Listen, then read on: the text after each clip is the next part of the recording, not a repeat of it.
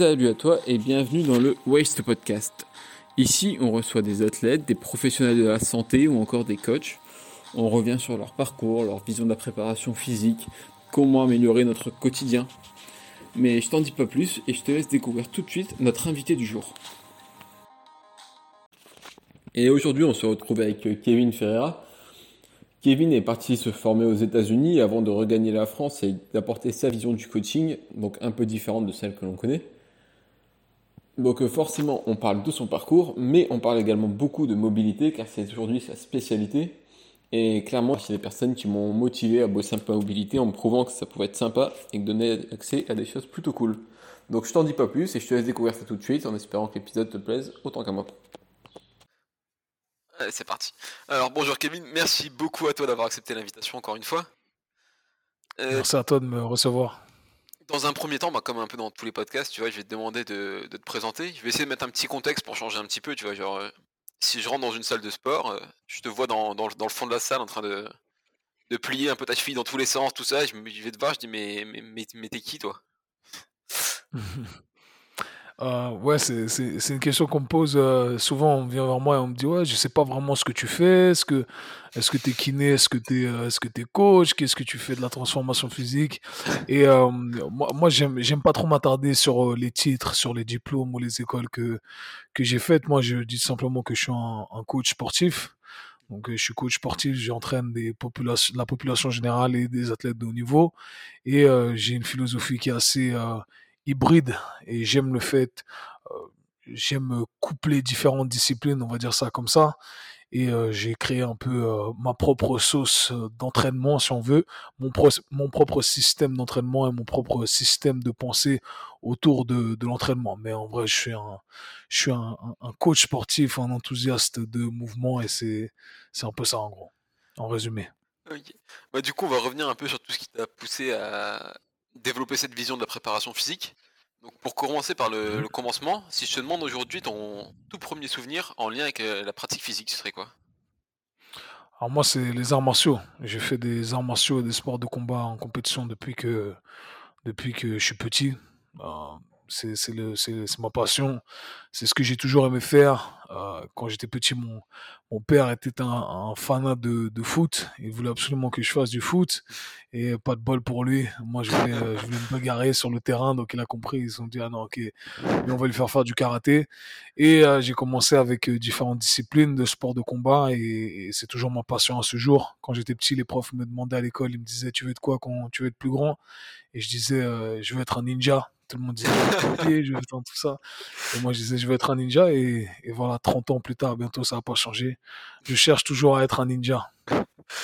Et qu'est-ce qui t'a attiré principalement vers enfin je sais pas si tu te souviens vu que c'était quand tu étais petit, c'est qu'est-ce qui t'a attiré vers les arts martiaux, c'est un peu l'influence euh, télé avec Jean-Claude Van Damme etc ou? Bah, en fait, je pense que ça s'est fait très naturellement parce que c'était avant les, c'était avant même euh, que j'ai accès à, au Jean-Claude Van Damme, euh, à l'époque Rambo, etc. C'était, euh, j'ai toujours aimé les figurines de, de sport de combat, les, à l'époque, euh, comment ça s'appelait les, Ouais, les Power Rangers et tous ces trucs comme ça. Avant même les, j'aimais les figurines avant même de regarder ces trucs à la télé. Et euh, voilà, je suis de la génération DBZ, Dragon Ball Z. toute ma vie, c'est essayer de, de, de, ressembler à, à Sangoku. Et encore aujourd'hui, c'est un modèle, pour moi. Hein. Et, euh, et, voilà, donc je pense qu'il y a eu plusieurs influences, peut-être la télé également, mais ça s'est fait assez naturellement chez moi. Ça, a toujours été euh, un truc, euh, une flamme que j'avais à l'intérieur et je pense que ça s'est maintenu jusqu'à maintenant. Du coup, tu te lances dans, dans les arts martiaux, tu, tu pratiquais à haut niveau? Ah ouais, j'ai pratiqué jusqu'à haut niveau euh, avec euh, bon, j'en ai fait j'en ai fait euh, j'ai fait différents différentes formes différentes formes d'arts martiaux où j'ai ce que j'ai pratiqué le plus c'était la boxe anglaise, la boxe anglaise c'est ma c'est ma plus grande passion. Ce que j'ai pratiqué le plus en combat, en sport de en, compétition pardon, c'était le MMA. Donc le MMA, c'est ce que j'ai pratiqué pendant un bon moment à un niveau sérieux et, et ensuite j'ai arrêté. Donc voilà, j'ai arrêté après les, la transition vers les pros, c'était euh, c'est beaucoup trop d'engagement euh, alors qu'il n'y avait pas beaucoup de retours. Je me voyais pas faire ça. Donc euh, avec mes, mes, collègues d'entraînement ont continué. Il y en a qui, combattent encore pour des ceintures, qui sont dans certaines fédérations, mais voilà, moi, j'y voyais pas trop l'intérêt de continuer là-dedans. Donc, c'est pour ça que j'ai décidé plutôt de, de choisir une autre voie. Et, euh, et j'en suis bien content aujourd'hui. Donc, euh, j'approche, je suis toujours dans le milieu du sport, mais euh, je suis un acteur différent dans le milieu du sport. Mais du coup, le, le MMA, c'était. Toi, t'es en Suisse, c'est ça? C'était toujours été légal là-bas? Le MMA, ça a toujours été légal en Suisse, ça a toujours été euh, super développé en Suisse. Euh, pourquoi? Parce que déjà, il y avait une, grande communauté brésilienne en Suisse, donc il y avait le Jiu-Jitsu déjà qui était pas mal développé. Le MMA, euh, aussi dû au fait qu'en France, c'était pas légal. Il y avait le Panc- c'est Pancras, hein, c'est ça, en Ouais, c'est France? ça le pancras. Et le Pancras et euh, bah, les combattants français venaient en Suisse pour combattre. Du coup, il y a eu des fédérations qui se sont mises en place. Et, et ouais, ça a toujours été une grande. il y a ouais, des écoles sérieuses ici. Il y a des combattants sérieux. On a des combattants sérieux ici en Suisse. Et puis après, je suis parti. moi, j'ai, voilà, je me suis entraîné partout, en Thaïlande, aux États-Unis. Bah, après, je suis parti aux États-Unis, donc je me suis entraîné principalement aux États-Unis. Et voilà, mais, mais un, peu partout. J'étais dans les, dans les caves pourrées à m'entraîner, comme dans des belles salles. J'ai fait le tour. Je suis un gars du terrain. Du coup, parallèlement, au niveau de tes études, etc., tu t'orientes vers des études euh, pour travailler dans le milieu du sport ou rien à voir? Tu dis que tu étais aux États-Unis, c'était lié? À la, base, pas du tout. À la base, euh, bah, moi, j'avais enta- entamé une école, euh, haute école de, de business. Et ensuite, j'ai voulu continuer ça aux États-Unis. Et en fait, j'ai vu que c'était pas pour moi. Donc, j'ai fait une école de coaching. Après, j'ai fait une école de thérapie manuelle. Et, et voilà, c'est là où je me suis dirigé parce que j'ai vu que être assis dans la classe de, de cours à l'université avec un prof qui me parle de trucs qui voilà avaient aucun sens pour moi, ça me ça me parlait pas. Et euh, je, je voulais pas en fait à la base, je voulais même pas m'engager dans cette carrière d'entraîneur parce que je voulais pas être coach parce que pour moi c'était un peu le truc que tout le monde faisait ou qui était un peu accessible à tout le monde. Alors je me suis dit ah, je vais pas faire un truc que, que tout le monde peut faire en fait. C'était un peu c'est un peu ma, ma, ma philosophie un peu tous les jours. J'aime pas être dans le moule et faire comme tout le monde. Et euh, ça, me, ça me frustrait un peu de me dire que, que j'allais être euh, le coach. Voilà, le coach. Parce que quand on me regarde, en fait, je me disais que voilà, quand on me voyait, ben, c'est un peu à ça, ce à quoi on s'attendait. Ah ouais, toi t'es coach. Ah ok, ça nous, ça nous impressionne pas. Donc euh, je voulais, je voulais absolument pas faire ça. Et, euh, et voilà, au final, après, je me suis fait, euh, je me suis fait une raison et je me suis dit que ok, j'allais pas être le coach à deux balles, euh, cliché en fait, si tu veux. Euh, et, et voilà, c'est pour ça que j'ai trouvé, euh, j'ai développé une passion avec l'aspect scientifique qu'il y a derrière et le fait qu'on n'est pas des simples coachs. C'est ce que j'adore répéter également aux coachs qui travaillent avec moi, c'est qu'on n'est pas des simples coachs, on est des professionnels de la santé et euh, notre travail va bien au-delà de juste compter des répétitions et donner des abdos aux gens. Malheureusement, j'aurais voulu que ça soit un message qui est, voilà, qui, qui est plus véhiculé dans, dans l'industrie euh, du fitness? Et du coup, quand je vais, je vais continuer dans la continuité, quand tu dis que mon travail va plus que euh, donner des abdos et faire perdre du poids ou gagner du poids des gens, pour Mhm. toi, c'est quoi le rôle du coach du coup, si tu veux le définir?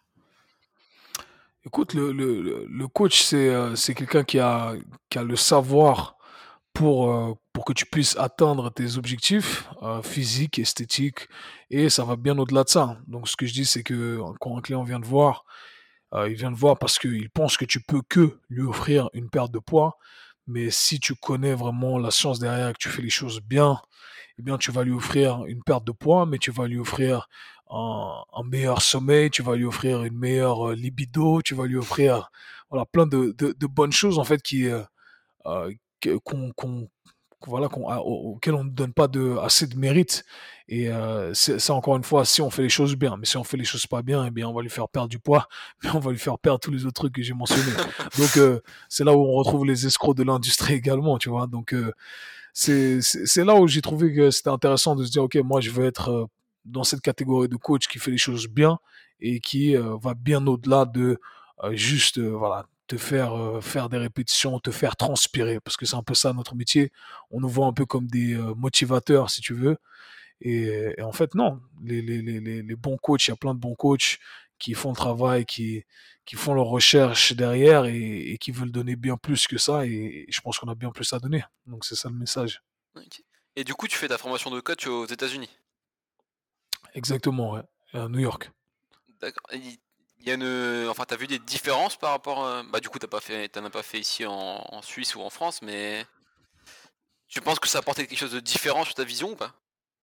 Oh là là, alors 300, 300% parce que bon, moi j'avais euh, déjà ici quand j'étais combattant, ben, j'avais un entraîneur qui s'occupait de moi aussi, euh, un coach personnel, et puis j'avais regardé deux trois formations et tout comment ça se passait parce que c'était quelque chose, quelque chose qui m'était déjà passé par l'esprit. Euh, et quand je suis arrivé là-bas et quand j'ai commencé, j'ai vu que c'était vraiment le jour et la nuit en fait. Là-bas, ils avaient 10 ans d'avance, les mecs. 10 ans d'avance. Je, je, dis, je dis à chaque fois, hein, c'est frustrant. Je le dis pas d'une manière arrogante, en fait, je le dis d'une manière euh, à se dire, c'est grave, en fait, qu'on soit tellement en arrière dans le monde francophone. Et euh, moi, je suis parti là-bas et, j'ai réalisé ça et j'ai vu, c'était c'était euh, c'était flagrant. C'était flagrant la différence qu'il y avait dans l'industrie du sport en général, mais de la préparation physique, tout ça.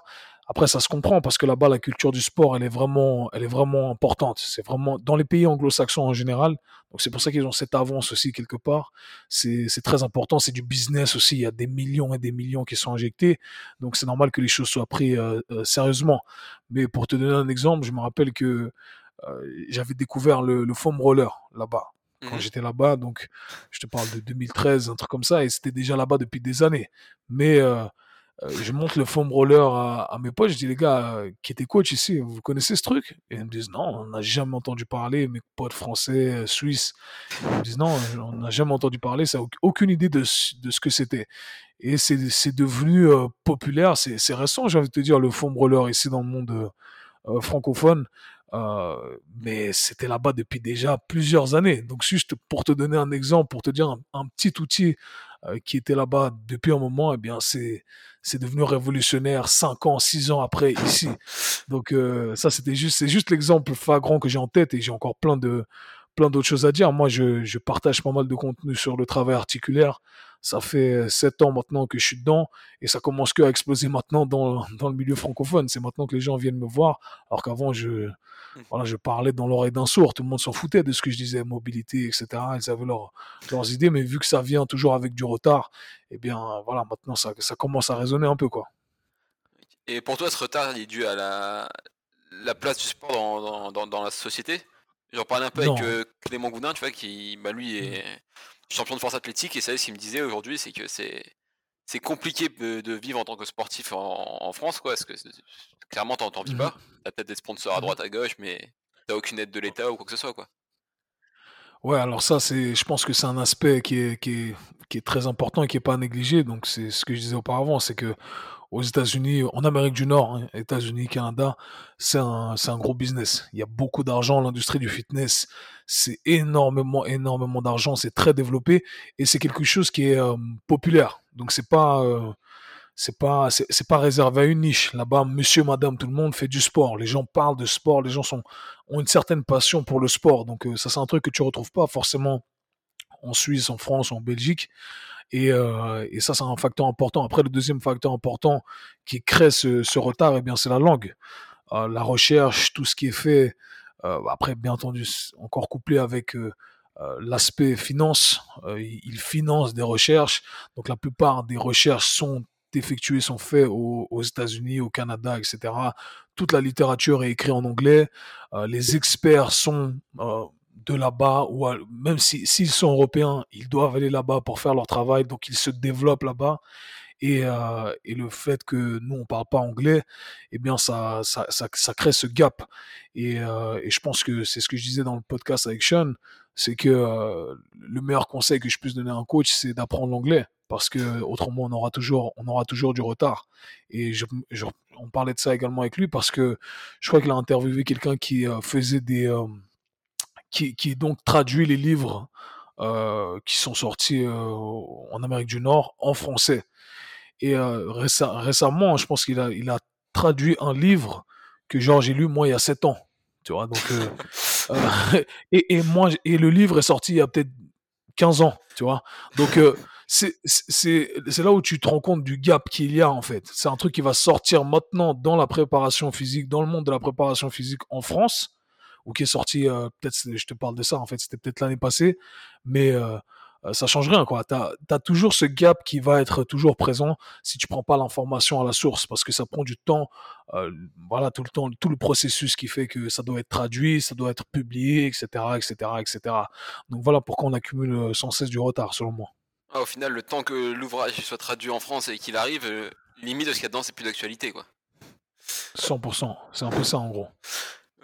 Du coup, tu finis ta formation aux États-Unis, tu, reviens directement euh, en Suisse par la suite ou tu, bosses un peu là-bas? Non, non, non, moi j'ai vécu, vécu là-bas du coup. Euh, ensuite, ce qui m'a fait revenir en Suisse, bah, vu que c'est un podcast CrossFit, euh, ça, tombe bien.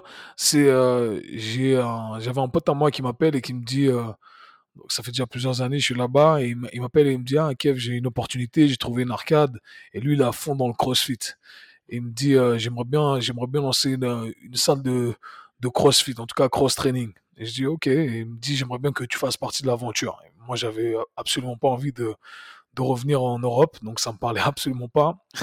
Et euh, après avoir, euh, il m'a convaincu après plusieurs appels, etc. Il a un peu forcé la main. Je me suis dit ok, je vais venir t'aider et je vais venir pendant six mois.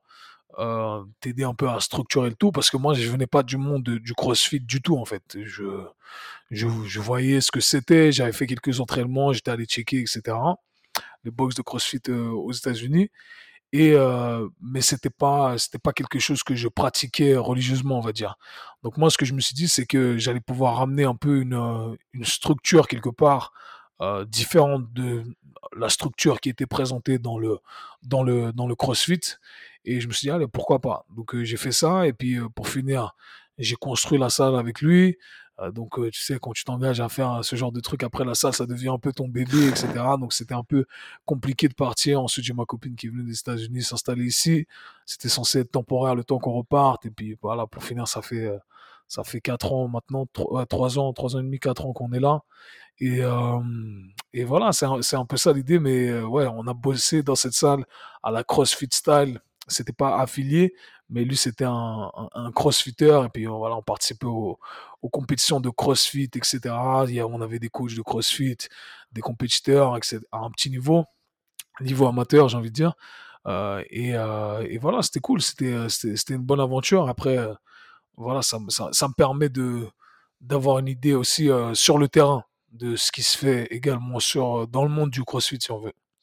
Et du coup, toi, venant des, États-Unis, ta première idée quand il te parle de, de monter une salle, une box de CrossFit, etc. Toi, c'est quoi ton opinion en ce moment-là sur le CrossFit? Est-ce que tu as un avis? Est-ce que tu penses que c'est peut-être un peu trop extrême que Non, non, non, non, non, j'ai pas, j'ai pas, Quand, il m'a dit ça, en fait, je me rappelle qu'il m'a, il dit un truc du style, euh, du style, viens, comme ça, tu fais. Euh, tu fais, euh, tu regardes un peu ce que c'est le, le, CrossFit et j'avais déjà fait deux trois entraînements et il me dit en gros t'apprends comme ça les mouvements et ça m'a fait rire parce que je lui ai dit j'ai mais le, le CrossFit n'a inventé aucun mouvement peut-être les, keeping pull-up ou tout ça mais les, les snatch les, les clean and jerk les, les tout ça c'était déjà c'était déjà dans dans mon vocabulaire si tu veux en tant que en tant que coach j'avais pas perfectionné chaque lift bien entendu mais euh, c'est pas pas quelque chose que le CrossFit avait inventé en soi. C'est quelque chose que le CrossFit a popularisé par contre. Et ça c'est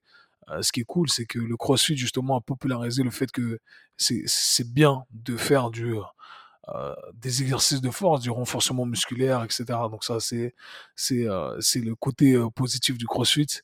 Et, et voilà non j'avais pas j'avais pas d'appréhension en fait. J'ai pas les gens en fait quand ils m'entendent parler d'une discipline ils sont ils sont très catégoriques dans le jugement en fait.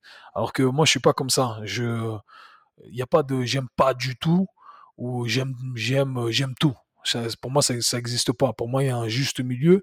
Il faut savoir situer dans ce juste milieu et c'est là où, je me trouve en fait. Et quand tu critiques une modalité, là les gens te sautent dessus et ils se disent ah ouais toi, comment ça tu dis ça sur le CrossFit ou je sais pas quoi. Et je dis attends hein, je dis ça sur euh, sur la boxe anglaise. Pourtant il y a rien que j'aime plus que la boxe anglaise tu vois ou je dis ça sur euh, sur plein de trucs sur mes disciplines sur les trucs que j'aime. C'est chacun développe son esprit euh, critique et euh, ou doit développer son esprit critique et chacun développe sa sa, sa, sa propre vision des choses, j'ai envie de dire. Et après tout s'argumente, mais euh, mais je, pense que le message est mal interprété quand je dis un truc, euh, ouais, je trouve dommage que le CrossFit fasse ça comme ça, ou je trouve dommage que le yoga fasse ça comme ça. On me saute dessus, on me dit, ah, t'aimes pas le yoga, t'aimes pas le CrossFit. Non, c'est, pas ce que j'ai dit. Euh, d'autant plus que je le dis sur mes propres disciplines également. J'aime pas qu'on on fait ça dans le MMA, j'aime pas qu'on fait ça dans la boxe anglaise, etc.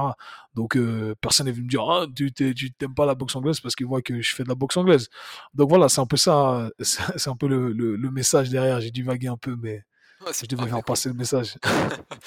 Et du coup, toi, justement, à cette période-là, dans cette période de transition entre le moment où tu finis ta formation de, de coach et cette- ce moment où tu pars en Suisse, tu t'entraînes comment? Tu pratiques quoi comme activité? Tu... Euh, dans- dans- à quel moment tu vas dire, euh, juste que tu me redises la timeline? Euh, le moment entre euh, le moment où tu finis ta formation de coach, bon, t'as un peu renoncé à ta carrière de, de- dans les arts Mhm. martiaux ou en sport de combat, et tu, tu pars par la suite ouvrir ta- aider ton pote à ouvrir la boxe de CrossFit.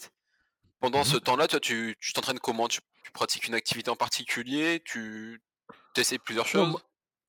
Alors moi, je suis passé par différentes, euh, bah, je suis passé par différentes phases pour créer mon propre système, si tu veux, d'en- d'entraînement. Comment allier les, pièces du puzzle à ma propre façon. Euh, comment je m'entraînais? Moi, j'ai toujours aimé euh, le, côté euh, athlétique. C'est toujours ce que je prêche aujourd'hui. Euh, j'aime la, la performance, mais j'aime pas, j'aime pas la performance dans des cases, en fait. Pour moi, euh, la performance, elle n'est pas définie par combien tu euh, snatch ou tu clean and jerk ou tu deadlift. C'est pas ça. Moi, j'aime le côté euh, euh, athlétique. euh, j'aime le côté vitesse. J'aime le côté réactivité. C'est ça que j'aime. Et, et je pense qu'aujourd'hui, on, définit mal ces, ces qualités athlétiques-là. Donc moi, j'ai toujours créé, j'ai voulu créer mon système d'entraînement petit à petit de façon à me dire, OK, moi j'ai envie d'avoir un beau physique parce que je trouve que c'est bien d'avoir un beau physique. Euh, donc euh, comment, comment, comment on crée un beau physique? Ah, bah, les bodybuilders sont les maîtres en la matière. OK, ben, je vais apprendre avec les bodybuilders d'élite. Je vais apprendre avec la crème de la crème. Ce que j'ai fait. OK, comment on apprend à courir plus vite? OK, ce sont les sprinters, les meilleurs dans, dans le domaine. Ben, je vais apprendre avec les sprinters. Comment ils font ça? OK, euh, tu vois, c'est un, peu, c'est un, peu ma, euh, ma méthode. Et petit à petit, je suis allé toquer à différentes portes euh, et j'ai accumulé un maximum de savoir. Et c'est comme ça que j'ai fait les choses. Donc, euh, c'était un peu, c'était de l'exploration. Et si je devrais définir mon style, eh bien, ce serait un style qui incorpore, comme je l'ai défini avant, un, un modèle euh, hybride qui incorpore du euh, bodybuilding, qui incorpore, incorpore euh, du, du- ces qualités athlétiques que tu vas trouver dans, tu vas retrouver dans les, comment t'appelles ça, les track and field, euh, la- l'athlétisme, l'athlétisme en français, euh, l'athlétisme, euh, des qualités élastiques que tu vas retrouver dans différents sports de, de collectifs tels que le basket, etc., le foot, la boxe. Euh, c'est pas collectif, mais on retrouve ces qualités-là euh, de changement de direction, déplacement, etc. Et comment développer sa, sa puissance. Donc c'est moi c'est ça que j'aime, c'est ça que j'aime. Et euh, c'est comme ça que petit à petit j'ai créé j'ai créé mon système. Mhm. Et pendant ce temps-là, bah, c'était de l'exploration, j'imagine. Et du coup, si, si aujourd'hui je te demande un peu ta, ta routine d'entraînement, une semaine type chez toi, ça ressemblerait à quoi? Ok, euh, écoute, là en ce moment, j'ai pas trop le temps de m'entraîner, donc euh, entre, entre les clients, les projets, le travail, etc., j'essaie de, j'essaie de faire quelques tractions ici et là, quelques pompes, euh, un développé couché ici et là. Mais euh, dans le meilleur des mondes, sais ce qui se passait quand je m'entraînais vraiment bien et que euh, ça se passait bien. Moi, j'aime bien avoir un split. Personnellement, j'aime bien avoir un lower body et upper body, donc haut du corps et bas du corps, que je répète deux fois dans la semaine. Donc deux fois haut du corps, deux fois bas du corps. Et à chaque fois, je travaille sur des focus différents. Ça dépend de comment j'organise le tout, mais disons que bas du corps, eh bien, euh, un jour où je me focalise plus sur euh, un plan sagittal, le deuxième jour où je me focalise plus sur un plan euh, frontal et je sais pas comment dire en français, transverse plane, transversal transversal, peut-être. Transversal, ok, voilà. Euh, j'ai tout étudié en anglais, donc je connais absolument. J'ai dû réapprendre, j'apprends encore dur, les mots, euh, les, ouais, les termes, ouais, euh, en français. Et, et du coup, j'essaie de développer à chaque fois, dans chacun de ces entraînements, toutes les qualités que j'ai mentionnés, c'est-à-dire que j'essaie de développer de la puissance, j'essaie de développer de la force maximale et j'essaie de euh, développer de l'endurance musculaire, j'essaie de créer du muscle, en gros. Donc voilà, c'est ça un peu l'idée, c'est se dire qu'on peut tout avoir. Et je pense que, que c'est ça, qu'on peut tout avoir. On n'est pas obligé de d'être dans une catégorie. Et entre parenthèses, je trouve que c'est un truc que, que, que, le CrossFit a démontré quelque part aussi en disant, hey, on, on, peut, on, peut, on peut avoir plusieurs qualités. Parce qu'avant, c'était un peu, c'était, euh, c'était soit tu fais ça, soit tu fais ça, soit tu fais ça, soit tu fais ça. Et puis tu arrives, tu vois des CrossFitters tout d'un coup qui ressemblent à des bodybuilders, mais qui courent, qui nagent, qui, qui, euh, qui, font, qui, qui développent des, des, des qualités athlétiques que d'autres n'ont pas. Donc ça, c'est vraiment un truc euh, qu'on doit donner crédit au, au CrossFit, du moins d'avoir popularisé tout ça. Mais, euh, mais voilà, c'est l'idée derrière. C'est l'idée derrière. Ouais, d'ailleurs, c'est marrant que tu avais déjà eu cette démarche, toi, avant même euh, que le CrossFit soit popularisé, tu vois. Tu étais déjà parti voir à droite, à gauche, essayer de te former euh, sur différents et tout combiner, quoi. Exactement, exactement. Donc ça, c'est un, un truc que j'aime bien dans le CrossFit. Euh, le CrossFit, c'est un truc que j'aime. Hein. Justement, je sais pas pourquoi les gens interprètent mal le truc. En fait, le, un, le CrossFit, c'est un truc que j'aime euh, beaucoup. Euh, j'aime regarder. Je trouve que les athlètes sont très impressionnants et j'aime l'idée de, se dire que voilà, c'est une approche générale et qu'on peut travailler sur différentes qualités. c'est mon message depuis longtemps, longtemps, longtemps, avant même que je connaisse vraiment le, le, CrossFit. Donc donc voilà, c'est ça qui est, euh, c'est ça qui est cool. Et, euh, et ça, c'est vrai que le CrossFit a mis ça en avant pour la population générale. Et ça, c'est un, c'est un truc qu'on peut pas, on peut pas lui enlever. Et du coup, pour changer un peu de sujet, moi, il y a un truc qui m'a, qui m'a vraiment impressionné chez, dans ton travail, tu vois, c'est tout ce qui est travail de mobilité. En ce moment, mmh c'est, beaucoup focus là-dessus. Donc, dans un mmh premier temps, est-ce que toi, tu pourrais donner une définition de la mobilité? Bien sûr. Alors, euh, la mobilité, c'est c'est la capacité à exprimer une amplitude de mouvement activement de manière contrôlée. Voilà, on va dire ça comme ça. C'est, on aime le résumer de la manière suivante avec l'équation suivante que la mobilité c'est ou est égale à de la flexibilité plus de la force plus du contrôle neurologique. Mais en gros, la force, contrôle neurologique, c'est la même chose. Donc voilà, c'est ça en gros. Alors que auparavant c'était souvent utilisé euh, de manière interchangeable avec le terme flexibilité ou euh, souplesse en français. Voilà. Et, euh, et alors, c'est que c'est pas la même chose. On rajoute une composante de, de, force et de contrôle ici, quand on parle de, de mobilité. Et toi, du coup, comment tu t'es formé? J'ai cru comprendre que c'était par. tu étais voir, encore une fois un peu parti à droite à gauche, aller voir du yoga, mmh du, mmh du stretching, etc. C'est qu'est-ce que tu en retires de tous ces différents apprentissages et comment tu as construit ta, pratique de la mobilité? Écoute, comment euh, j'en retire, euh, j'en retire, euh, j'ai pris ce qu'il y avait à prendre et j'ai laissé ce qu'il y avait à laisser en gros. pour la petite histoire, ben moi j'avais énormément de, problèmes articulaires en fait. Donc j'avais, je souffrais de douleurs aux épaules. J'ai eu une première opération à l'épaule en 2010. Euh, qui euh, voilà ça, ça ça allait pas du tout. Ensuite j'allais avoir une deuxième opération à l'autre épaule. Euh, je me suis dit attends il y a un problème le mec vous regardez pas au bon endroit. J'avais j'étais diagnostiqué également avec des douleurs chroniques à la colonne vertébrale parce qu'apparemment c'était génétique. toute ma toute la famille du côté de mon père avait ça donc c'est ce que les médecins me disaient et je me suis dit attends c'est pas c'est pas possible que à cet âge-là euh, je suis même pas encore un adulte, je suis, euh, foutu. Et euh, c'était un peu le, le, diagnostic. Du coup, j'ai commencé à chercher. Donc, la, la première modalité qu'on te présente quand euh, t'es pas introduit à ce monde de la souplesse, du travail, voilà, qui est d'allonger tes muscles, mais eh on parle de yoga. Donc j'ai le yoga, etc. Puis après, quand j'étais aux États-Unis, il y a tout un aspect business aussi. Euh, des gens qui me disaient ouais mais fais ça ça va être bien si un gars comme toi fait ça il n'y a pas beaucoup d'hommes euh, qui euh, font du yoga, ça pourrait être bien pour le business. Et, et au final, j'ai commencé à chercher un peu plus sur, euh, faire des recherches sur le yoga. Et, et j'ai vu que, en fait, je pouvais pas faire ça déjà dans, du côté, bah, juste mon intégrité, en fait, parce que le yoga, c'est, pour ceux qui ne le connaissent pas, la, la pratique physique, c'est pas, c'est pas le premier pilier du yoga en fait. Il y a plusieurs piliers et la pratique physique, elle vient vraiment à la fin. C'est un des derniers piliers. Donc il y a tout un côté spirituel et culturel qu'il faut respecter que que l'Occident a pris de l'Inde et qu'il a voilà les, Américains ont popularisé tout ça et on en fait un business. Donc euh, moi je me suis dit attends je vais déjà je fais pas ça pour le côté spirituel. Donc euh, quand je, quand on était la classe et que tout le monde faisait ah, hmm, moi j'en ai rien à foutre parce que je suis pas là je suis pas là pour ça. Donc euh, c'était un peu ça. Je trouvais que c'était pas spécifique par rapport à ça déjà d'un point d'un point de vue.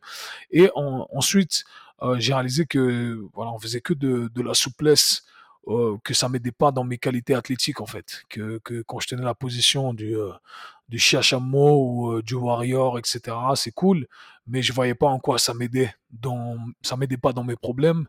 Euh, je voyais pas en quoi ça allait développer mon côté athlétique. Et euh, voilà, je continuais toujours avec mes douleurs, etc. Et un jour, je suis tombé sur, je suis tombé sur les vidéos d'un de mes mentors qui expliquait un peu le conflit, un conflit que euh, je sais pas comment tu dis ça en français, accro, myo, euh, claviculaire, je sais plus quoi, à l'épaule, Voilà, euh, shoulder impingement. Et, euh, et, euh, et en gros, euh, en gros, il l'a tellement expliqué de manière très simple et logique que je me suis dit, ah ouais, ok. Donc là, j'ai commencé à suivre son travail. Et voilà, je suis un de ses premiers élèves et c'est là où, son mouvement a commencé à, à exploser tout ce qui est travail de mobilité, etc. Donc je me suis beaucoup formé auprès d'eux. Je me suis formé également auprès de coachs de gymnastique parce que je me suis dit, attends, je vais regarder ceux qui ont des articulations euh, en béton. Et euh, franchement, euh, bah, c'est dur à trouver plus mieux que, que les gymnastes. Et les gymnastes ont toute une école en fait qui est qui est basé sur des progressions et qui est basé sur du euh, joint conditioning, c'est-à-dire qu'on cherche à conditionner des articulations petit à petit en les rendant plus fortes de manière progressive. Et j'ai trouvé super intéressant cette méthode-là, donc j'ai commencé la gymnastique et j'ai commencé à apprendre également auprès de, de grands coachs de renommée aux États-Unis de gymnastique, euh, de gymnastique, j'ai fait plusieurs workshops, j'ai fait des, des stages, j'ai fait des cours, des formations auprès de le coach Chris Sommer. et voilà, c'est j'ai un peu combiné tout ça. Je me suis débarrassé un peu des trucs qui étaient yoga, pilates, des trucs qui étaient qui étaient moins intéressants pour pour moi et qui étaient beaucoup moins spécifiques, je trouvais. Et voilà, et puis j'ai créé un petit, à force d'accumuler tout savoir, eh bien j'en suis, j'en suis où j'en suis. Et, euh, et je pense qu'on a maîtrisé aujourd'hui le, le, terme mobilité parce que je viens, je viens de très loin. Hein, parce que les gens vont dire ouais, mais la génétique, hein, pas de génétique ici. Euh, j'ai touché à peine mes genoux. Euh, voilà, comme je t'ai dit, j'étais diagnostiqué avec douleur chronique au, dos. Euh, aujourd'hui, je suis presque un contorsionniste au niveau de la colonne vertébrale. Donc, euh, euh, donc voilà, c'est c'est juste un petit message pour dire qu'il ne faut pas se condamner, que le corps a cette capacité à s'adapter si on sait faire les choses de manière structurée. Donc euh, c'est ça en, gros. Ce que tout ce savoir m'a permis de d'apprendre, si tu veux, à structurer un entraînement de mobilité ou tout autre entraînement en fait. C'est ce qui m'a permis aussi de combler, si tu veux, tout ce qu'on nous présente en tant que coach. Il manque une partie essentielle. Il manque la, la fondation, là où on devrait commencer. Comme je l'ai dit, les, les, gymnastes, ils vont pas dans la salle de sport et ils font, euh, ils font un muscle up, tu vois. Donc, euh, quand je vais dans une salle de crossfit et qu'on dit faire de la gymnastique et tu as des muscle up, des tractions, des trucs avancés, alors que quand tu vas dans une salle de, de gymnaste euh, pro, ils te disent ok, voilà là où tu vas commencer. Tu vas commencer à travailler sur ton épaule. Et ah, tu dis ah ok. en fait, il y a des étapes avant le sol et le muscle up, tu vois. Et, euh, et je pense que c'est un truc qui est assez euh, qui est assez négligé. Bien entendu, il y a un côté business derrière, donc je comprends tout à fait.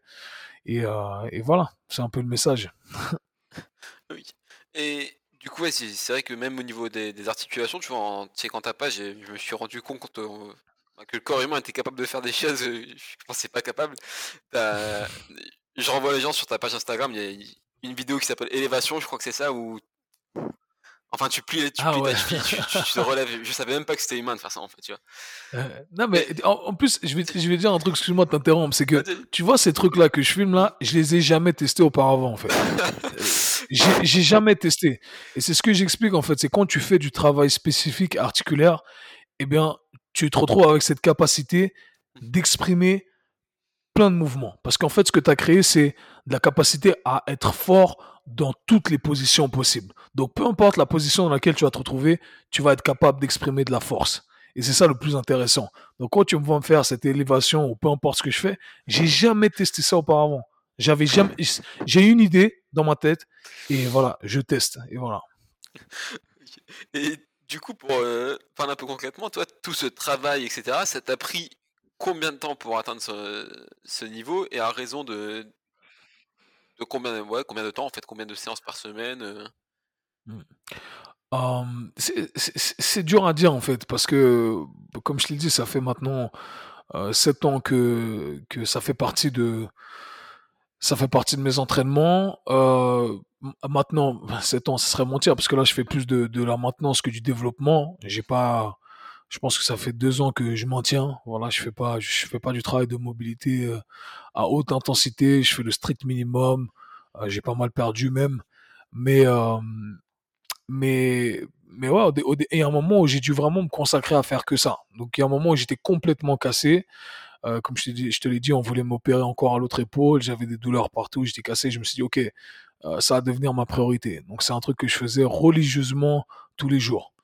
Et, et après, voilà, j'ai développé mes capacités à faire ce que je voulais faire. J'ai pu ensuite j'ai dû apprendre à structurer, si tu veux, ce travail de mobilité dans mes entraînements. Parce que le travail de mobilité, je le dis, c'est pas fun, c'est pas sexy, euh, c'est pas cool, c'est chiant, c'est pénible, c'est dur. Et voilà, même sur Instagram, c'est pas, c'est pas cool, tu vois. Mais après, tu peux faire des trucs cool. Voilà, le résultat, c'est ça, c'est les posts que tu arrives à faire après. Mais pour entraîner tout ça, eh bien, c'est pas, c'est pas fun.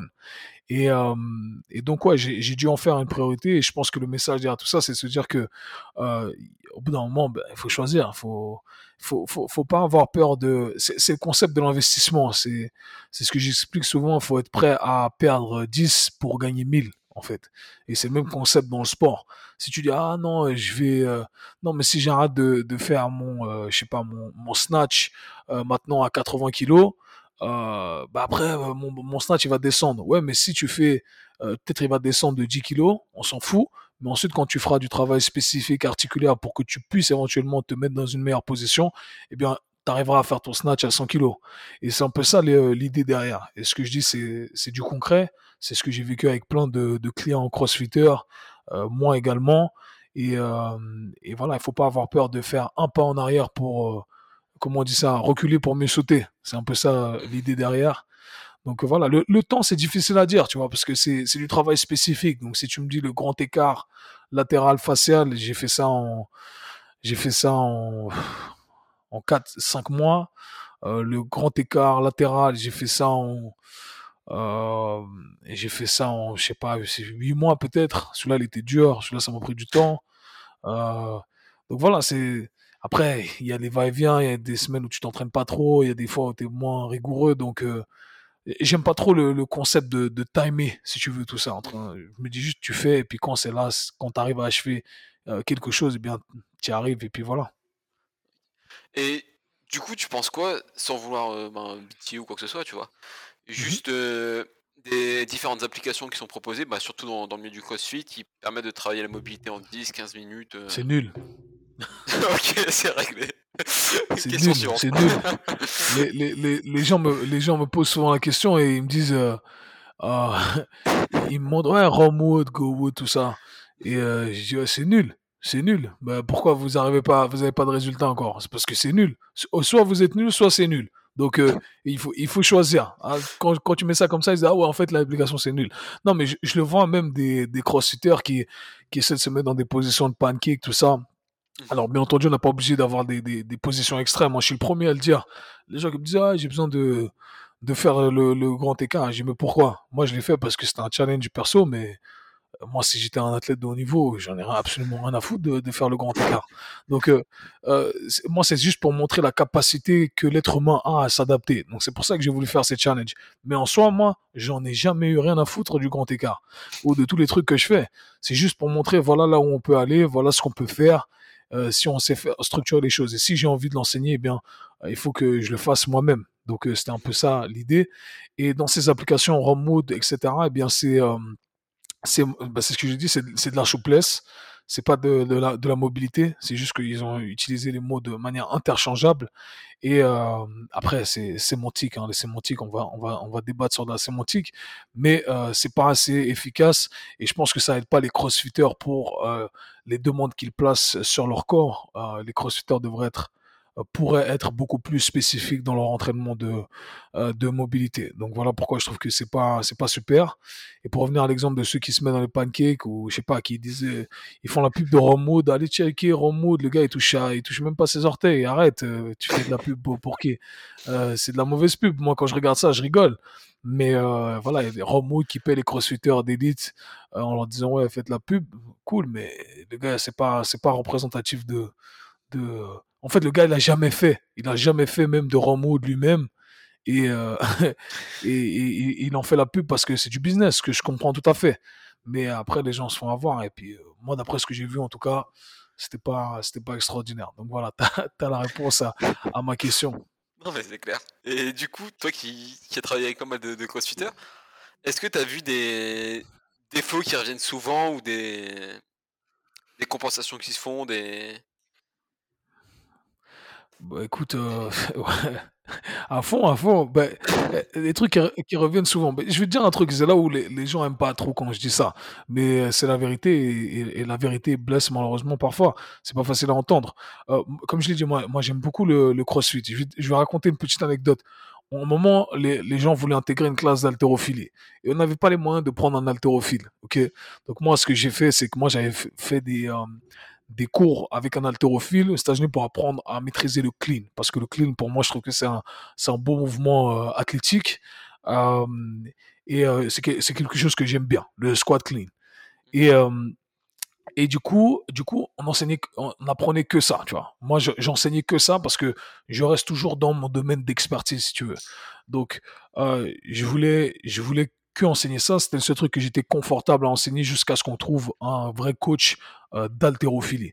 Et les gens me demandaient, a qui me disaient, ouais, mais pourquoi euh, on fait pas du snatch et du euh, clean and jerk, etc., comme ils font dans les autres box de CrossFit Et ma réponse, c'était parce que moi, je suis pas confortable à enseigner ce genre de mouvement. Et euh, pourquoi? Parce que ça serait aller à l'encontre de mon savoir.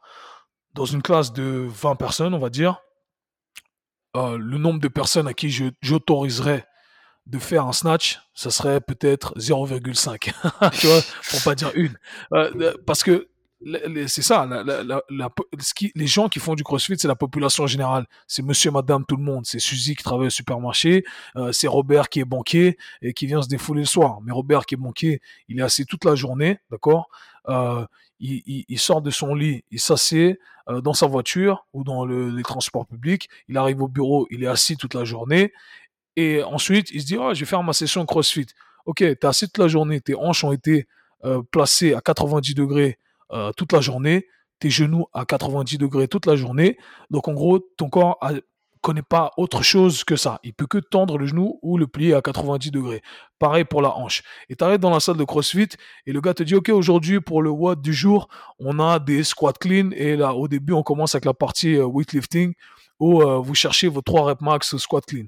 Donc là, tu dois descendre, tu dois descendre tout en bas, mais ton corps n'a pas l'expérience d'aller tout en bas tu m'étonnes qu'il y a un genou qui pète, qu'il y a un truc qui pète, parce que tu n'as pas les articulations, tu n'as pas les outils pour faire ce genre de mouvement. C'est pas moi qui décide, c'est comme ça. Et, euh, et, et, voilà, malheureusement, c'est malheureux. C'est pour ça que le CrossFit a une mauvaise réputation. Et c'est pour ça qu'il y a plein de, de, gens qui crachent sur le CrossFit, plein de physios qui, qui, se, qui se frottent les mains, ils se frottent les mains tellement fort que ça fait presque du feu, tellement ils sont contents quand ils sont à côté d'une box de CrossFit, parce que oh, le CrossFit, ça, ça, ça a relancé mon business, tu vois. Alors que, en fait, moi, je le dis, je suis le premier défenseur du CrossFit. C'est pas le CrossFit qui est mauvais pour tes articulations. Ce sont tes articulations qui sont mauvaises pour le CrossFit. Pour faire ces, mouvements d'haltérophilie ou de gymnastique, eh bien, ça demande une mobilité articulaire qui est énorme. Moi, encore aujourd'hui, avec euh, la mobilité que j'ai, eh bien, il y a des mouvements que je fais pas, tu vois. Parce que je connais certaines de mes, limitations. Alors, quand tu vas dire ça au Joe qui euh, monsieur, madame, tout le monde, ah, tu vois, c'est normal qu'il y ait un truc qui pète, tu vois. Il y a un truc qui pète. Et il y en a plein qui ont commencé avec moi qui disaient, ah non, je vais faire. Je dis, ok, fais. Mais t'as pas mal. T'as pas mal pour l'instant. Mais il y a un moment où, où ça va péter. Et je peux te garantir en étant dans salle, en ayant plusieurs centaines de membres, que c'est toujours arrivé. C'est presque, je vais te dire 95% des cas sont arrivés. Quand je dis, OK, vas-y, fais ton truc si tu veux. Moi, moi j'ai prévenu. Et euh, il y a souvent un truc qui lâche, tu vois. Donc, euh, malheureusement, parfois, c'est une question de temps. Et, euh, ça donne une mauvaise réputation au, CrossFit qui est pas, qui devrait pas avoir cette réputation en soi. Si les choses auraient été, si les choses étaient faites de, meilleure façon, je pense ou plus structuré aussi, on, enseignait ce côté un peu, on s'attarde sur le développement de prérequis euh, articulaires pour faire les mouvements qu'on demande de faire. Et je l'ai dit, hein, la gymnastique, il y a toute une phase de conditionnement pour les articulations qui prend des années, il y a toutes les phases de progression, et l'haltérophilie, c'est pareil. Ce sont les deux disciplines qui demandent le plus de euh, mobilité articulaire selon moi et pam, on met les deux disciplines chez monsieur, madame, tout le monde, la population qui a le moins de mobilité articulaire. Bah, tu vois, tout de suite, il n'y a pas besoin d'être un savant pour comprendre qu'il y a un truc qui va, qui va pas bien se passer. C'est normal. Et tu penses que du coup, par exemple, euh, sais pas une idée qui me vient en tête, là, un adhérent qui rentre dans une box de CrossFit qui souhaite euh, commencer à rejoindre la classe, etc.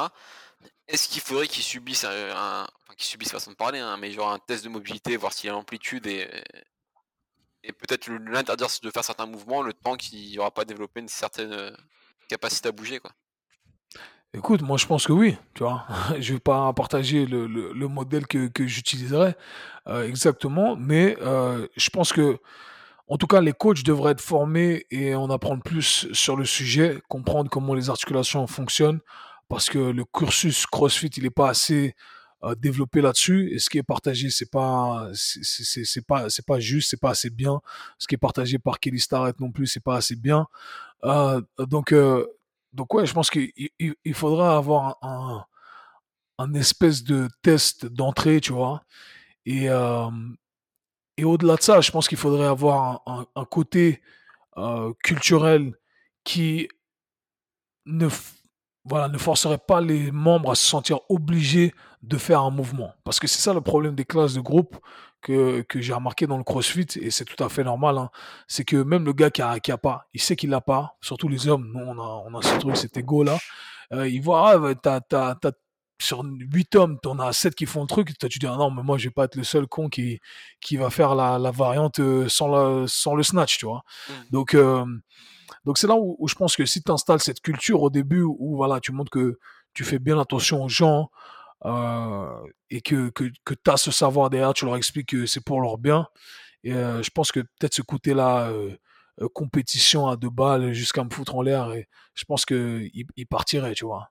Donc je pense qu'il y a cette culture à installer dans, dans la boxe et ça, ça va dépendre de la culture de, de la boxe, l'environnement que, que le honneur de la boxe va créer. Mais, euh, mais ouais, une espèce d'évaluation, je pense que ça serait intéressant.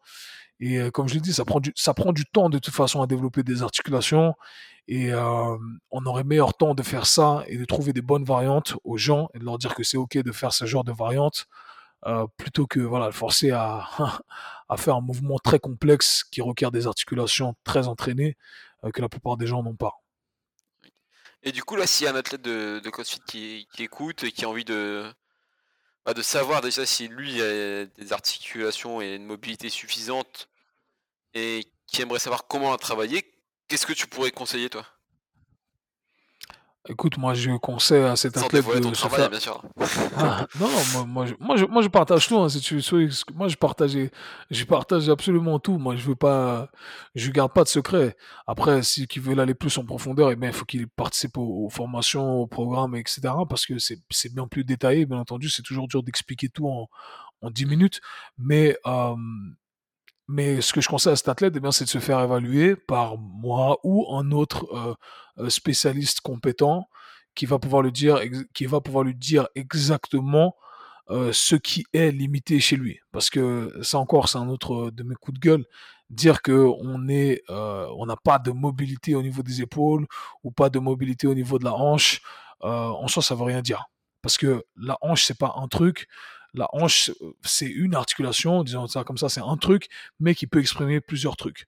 Et on doit savoir exactement qu'est-ce que cette hanche ne peut pas exprimer et qu'est-ce qu'elle peut exprimer. C'est ça en fait. Donc, euh, pareil pour l'épaule, pareil pour la colonne vertébrale, pareil pour le genou, pareil pour la cheville. Donc, on doit, on doit être précis. Et aujourd'hui, on n'est pas assez précis dans notre approche. On nous dit, ah, voilà, euh, j'ai pas de mobilité des hanches. Ouais, ok, mais quoi, quoi dans la hanche Tu vois? Mmh euh, C'est là où on n'est on est, on pas assez précis. Et malheureusement, quand tu fais pas les choses de manière précise, eh bien, tu vas pas réussir à avoir les résultats que tu veux. Et si tu arrives à avoir les résultats que tu veux avoir, eh bien, c'est du bol. Et si tu arrives à faire les choses au bol, eh bien, tu n'arrives pas à les répliquer. Et si tu n'arrives pas à les répliquer, tu peux pas les systématiser. Donc voilà, là où, voilà où est le problème. Et toi, aujourd'hui, là, tu as sorti récemment une formation sur euh, justement la mobilité de la hanche. Euh, mmh pourquoi la, hanche et pas, pas une autre articulation Une raison en particulier? C'est un le problème que tu revois le plus souvent? Alors, euh, la hanche, c'est oui, alors c'est un quand j'ai analysé des je pense à ce jour 500 personnes, euh, en face à face sur ma table de massage et cetera. et ouais, la hanche, c'est une des articulations qui est, qui a un rôle primaire dans notre corps, d'accord? Principalement pour le bas du corps, c'est euh, l'articulation qui euh, a le plus grand rôle, en gros. C'est, si tu vois ça comme une famille, c'est le grand frère qui veille sur toute la famille, tu vois? Et, euh, et, si le grand frère qui veille sur toute la famille est complètement foutu, eh bien, tous les petits frères et les petites sœurs sont dans la merde. C'est un peu ça l'idée. Et... en gros, l'articulation de la, de la hanche, elle joue un rôle principal parce qu'elle a la capacité d'exprimer énormément de mouvements, mais chez la plupart des gens, vu que la plupart des gens vivent en mode de vie sédentaire, eh bien, ils ont perdu la capacité d'exprimer euh, toute cette capacité-là. Du coup, cette capacité s'est réduite. Et quand cette capacité se réduit, eh bien, il y a d'autres choses qui vont devoir faire le travail de cette articulation en l'occurrence le dos. Si on fait des mouvements un peu plus complexes, eh bien le genou. Ok, on met plus de stress sur une articulation alors qu'elle ne devrait pas devrait pas être stressée à ce moment-là. C'est un peu ça l'idée. C'est le concept là, ce que je décris là, c'est le concept des compensations. Donc en gros, si ta hanche fonctionne pas bien, d'autres articulations doivent faire le travail de cette hanche dysfonctionnelle. Alors que si ta hanche fonctionne bien et qu'elle arrive à exprimer ce qu'elle a été euh, designée, euh, créée pour exprimer, eh bien dans ce cas-là, tout le monde est content. Au du moins, on a fait 90% du travail. C'est un peu ça l'idée derrière. Donc voilà pourquoi j'ai parlé de la hanche et je sais que pour moi, ça a été un game changer. Ça a été un game changer pour beaucoup de, clients. Euh, comme j'ai dit, ça sert à rien de regarder uniquement le problème. Il faut souvent regarder la cause du problème. Donc si on a mal au dos, ça peut être dû à un problème au dos, mais ça peut être dû également à un problème ailleurs et le dos ne fait que de compenser parce que il y a, le problème est dysfonctionnel. Donc on doit toujours chercher la cause euh, du problème. En gros, c'est ça, c'est ce que je voulais, ce que je voulais résumer. Je me suis perdu un peu, mais euh, mais tu m'as compris quoi. Donc voilà, la hanche euh, super importante. Et du coup, pour finir un peu sur, sur le sujet de la mobilité, c'est lorsqu'on entraîne la mobilité, pour toi, c'est un entraînement de mobilité. Est-ce que c'est quelque chose qui doit être, on va dire, douloureux? Est-ce qu'on doit aller se pousser un peu dans, dans l'effort? Est-ce qu'on doit finir en transpirant, on va dire, ou fatigué? Ou c'est plutôt un truc un peu relax où on, profite, qu'on se pose dans une position et on attend, quoi? Non, alors l'entraînement de... C'est une bonne question que tu poses parce que justement, quand on pense euh, souplesse, flexibilité, eh on pense euh, relâcher, euh, on pense juste voilà respirer, etc. Et comme je l'ai dit, c'est une partie de l'équation éventuellement. Mais l'entraînement de mobilité, pour faire très simple, c'est de l'entraînement de force spécifique euh, à une fonction d'une articulation euh, spécifique. C'est un peu ça, ok? Donc, euh, on parle d'entraînement de force, c'est-à-dire qu'on doit pouvoir exprimer de la force.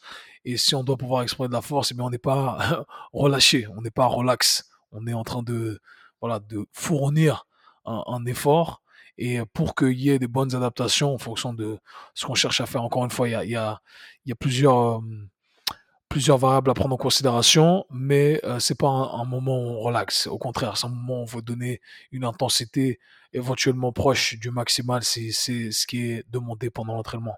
Donc euh, ouais, c'est l'inverse, c'est l'inverse du, du relax. Et ça me fait rire parce que beaucoup de gens qui ont fait mes classes de mobilité au début, ils, venaient, ils se disaient ah cool, je vais faire du stretching, ça va être relax, etc. Alors qu'à la fin ils sont morts. Et c'est une sensation qui est un peu différente aussi, tu vois, parce que c'est pas euh, c'est pas le mort, euh, genre j'ai fait un WOD de CrossFit et je suis par terre. C'est, c'est un mort différent. C'est ton système nerveux qui est cramé. Ton système nerveux qui est cramé, t'as pas trop bougé, en vrai. Les gens qui te regardent depuis l'extérieur, ils se disent, mais qu'est-ce qu'il fait ce gars-là? C'est, on comprend pas. Mais, euh, c'est ce qu'on résume en disant que c'est de l'entraînement à l'interne. Et euh, aujourd'hui, l'industrie du fitness est dirigée uniquement vers les entraînements à l'externe, c'est-à-dire qu'on utilise des charges externes, des poids externes, etc. Et là, on essaie de produire de la force à l'intérieur de son corps. Euh, le résultat est le même, en gros. L'effort fourni est le même, d'accord?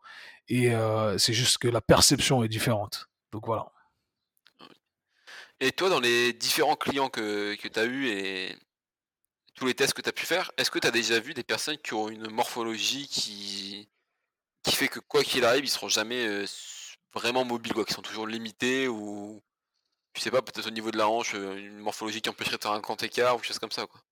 Non, non, non. Ça, c'est ça, c'est, encore la, réponse facile de plein de, de médecins, kinés, coachs et, glandeurs qui disent non, non, moi, c'est ma génétique. Ouais, ouais. Bah, bah pour l'exemple, moi, c'était mon truc aussi. On m'a dit, oui, non, toi, t'as pas le bassin pour faire ça, tu pourras jamais faire le grand écart. Et, bah, allez checker mon Instagram, les mecs. Donc, euh, euh, c'est, complètement euh, faux ou c'est trop utilisé? j'ai euh, sur les 500 personnes peut-être que j'ai évaluées en face à face, hein, après les personnes en ligne, etc., euh, j'ai eu deux personnes qui avaient des dysplasies de la, hanche. Euh, et donc il y avait donc un conflit osseux, une croissance osseuse qui était différente. du coup, on n'approchait pas exactement de la même façon et le progrès de toute façon était limité parce que bout d'un moment ça sort de mes compétences, c'est-à-dire qu'on doit aller, on doit, le chirurgien doit venir et il doit limer l'os ok? Ah Et ça, malheureusement, je peux pas le faire. Ça, c'est pas, ça sort de mon domaine de compétences. Mais même avec ces personnes-là, eh bien, on a eu du progrès.